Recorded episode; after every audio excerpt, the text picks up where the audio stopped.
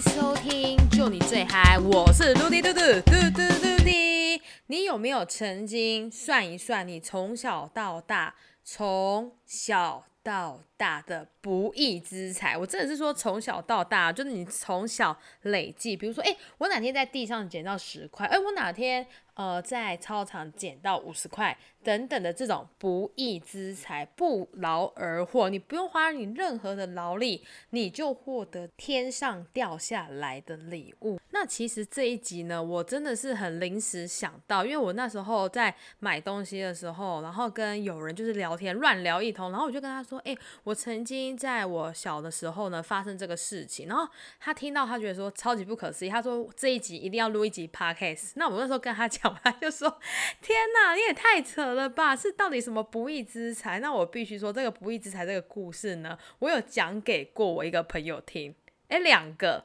然后他们听完听完之后，他就说：太扯，陆地嘟嘟，你真的太扯了。好，那。”大家自己先去想一下，你自己有没有什么不义之财的收获？那我觉得这个故事它很精彩的地方是你准备好收听。好，那我稍微回忆一下，这个故事是在我高中的那个时候。那那个时候呢，因为上了高中，大家跟国中不一样，因为国中就是在你家里附近那些学区的人，所以你的朋友就等于说都是住在你家里周围，不会太远的地方，所以你要找同学也是很方便。但是高中唯一不一样的地方就是说，你的学校如果是选填到外县市，或者是说再远一点的地方，你的交友圈就等于说又在扩大了好几公里，所以就不会说只是局限在自己家里附近。那那时候我记得我高中的时候呢，我都要搭火车去上学。那搭火车上学的时候，那时候就是也蛮认命的，因为我那时候不想要坐校车，因为校车它的收费比较高，加上呢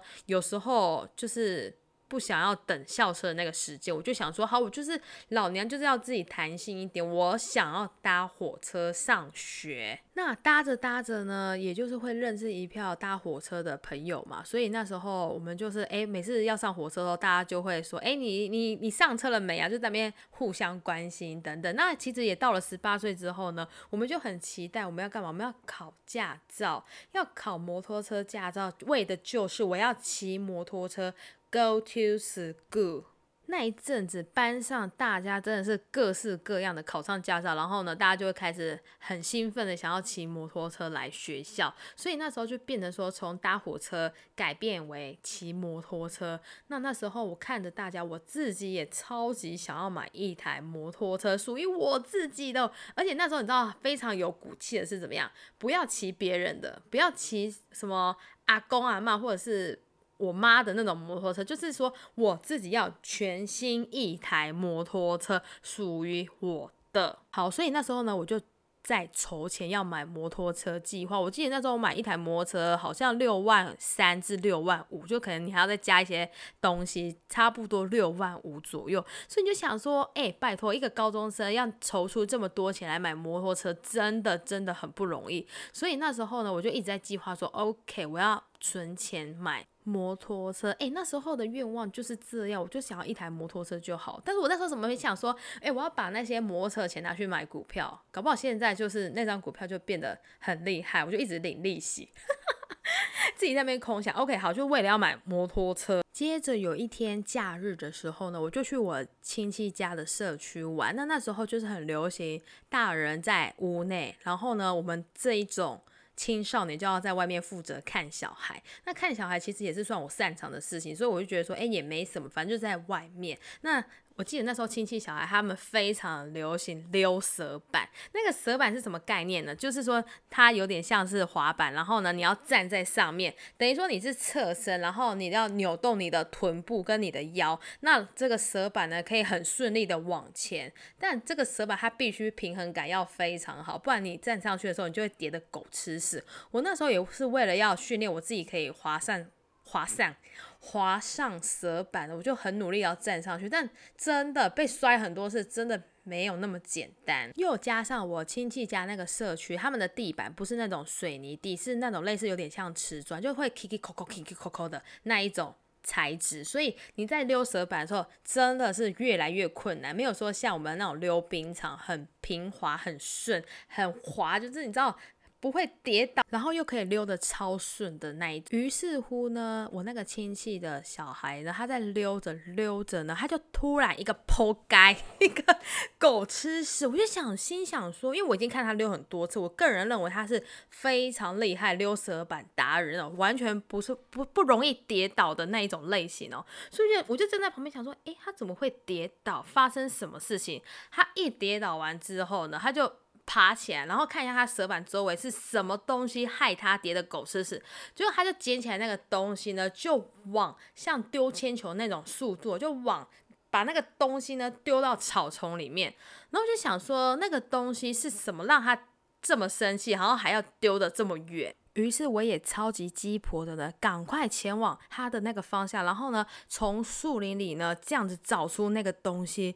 结果你知道那个东西是什么吗？我看到的时候我不可思议，那个东西我一直以为是石头，那个东西是金戒指，真的是金戒指，是阿公在戴的那种金戒指哦，或者是那种看起来。一般人家戴在那种男生戴在手指上那种就抽就抽的黑金戒指，我看到我吓一跳，想说这个东西怎么会出现在这里？然后呢，我就赶紧放进我的口袋里面。那后来就回到家，回到家之后呢，我就也忘了这件事情。直到呢到了晚上，我就想到说，对，我的口袋里面有放了一个东西，我要赶快拿出来。然后我拿出来的时候，我就赶快去找我妈，我就说，哎妈，我跟你讲，我今天早上发了叭叭叭那些事情，然后呢，我捡到了这个，然后我们。母女就眼睛瞪超大，就说：“哈，这是啥？这金马呢？这金马这粗掉？”他说：“你扣掉哎，干嘛呢？”我他就一直跟没跟我再三确认，他的分贝就像我现在这么高。然后呢，他就觉得超级不可思议，好像我们挖到宝藏一样，但其实就是一个 金戒指。然后我妈就超级意外，就说：“哦，你真的是发财了耶！”后来隔天呢，就把那个金戒指拿去银楼去问问看，这个到底是多重，而且它价值是多少钱。结果那个老板娘她呢拿了这个金戒指之后呢，称完之后告诉我们说，这个呢它的价值是八千元，八千元呢。然后我就顺势的把它换了现金。于是乎呢，我就跑去买我的现在这台摩托车，所以它也算是一个业配嘛？算是一个小赞助业配嘛，就是。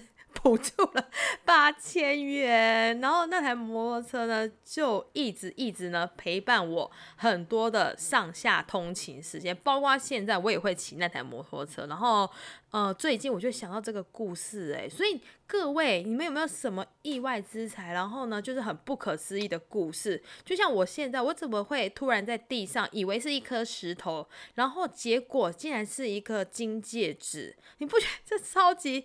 奇妙，然后超级特别的吗？你有没有类似过这种故事呢？拜托，我好想听一下大家有什么不义之财，然后又是加上非常荒谬的这种小故事。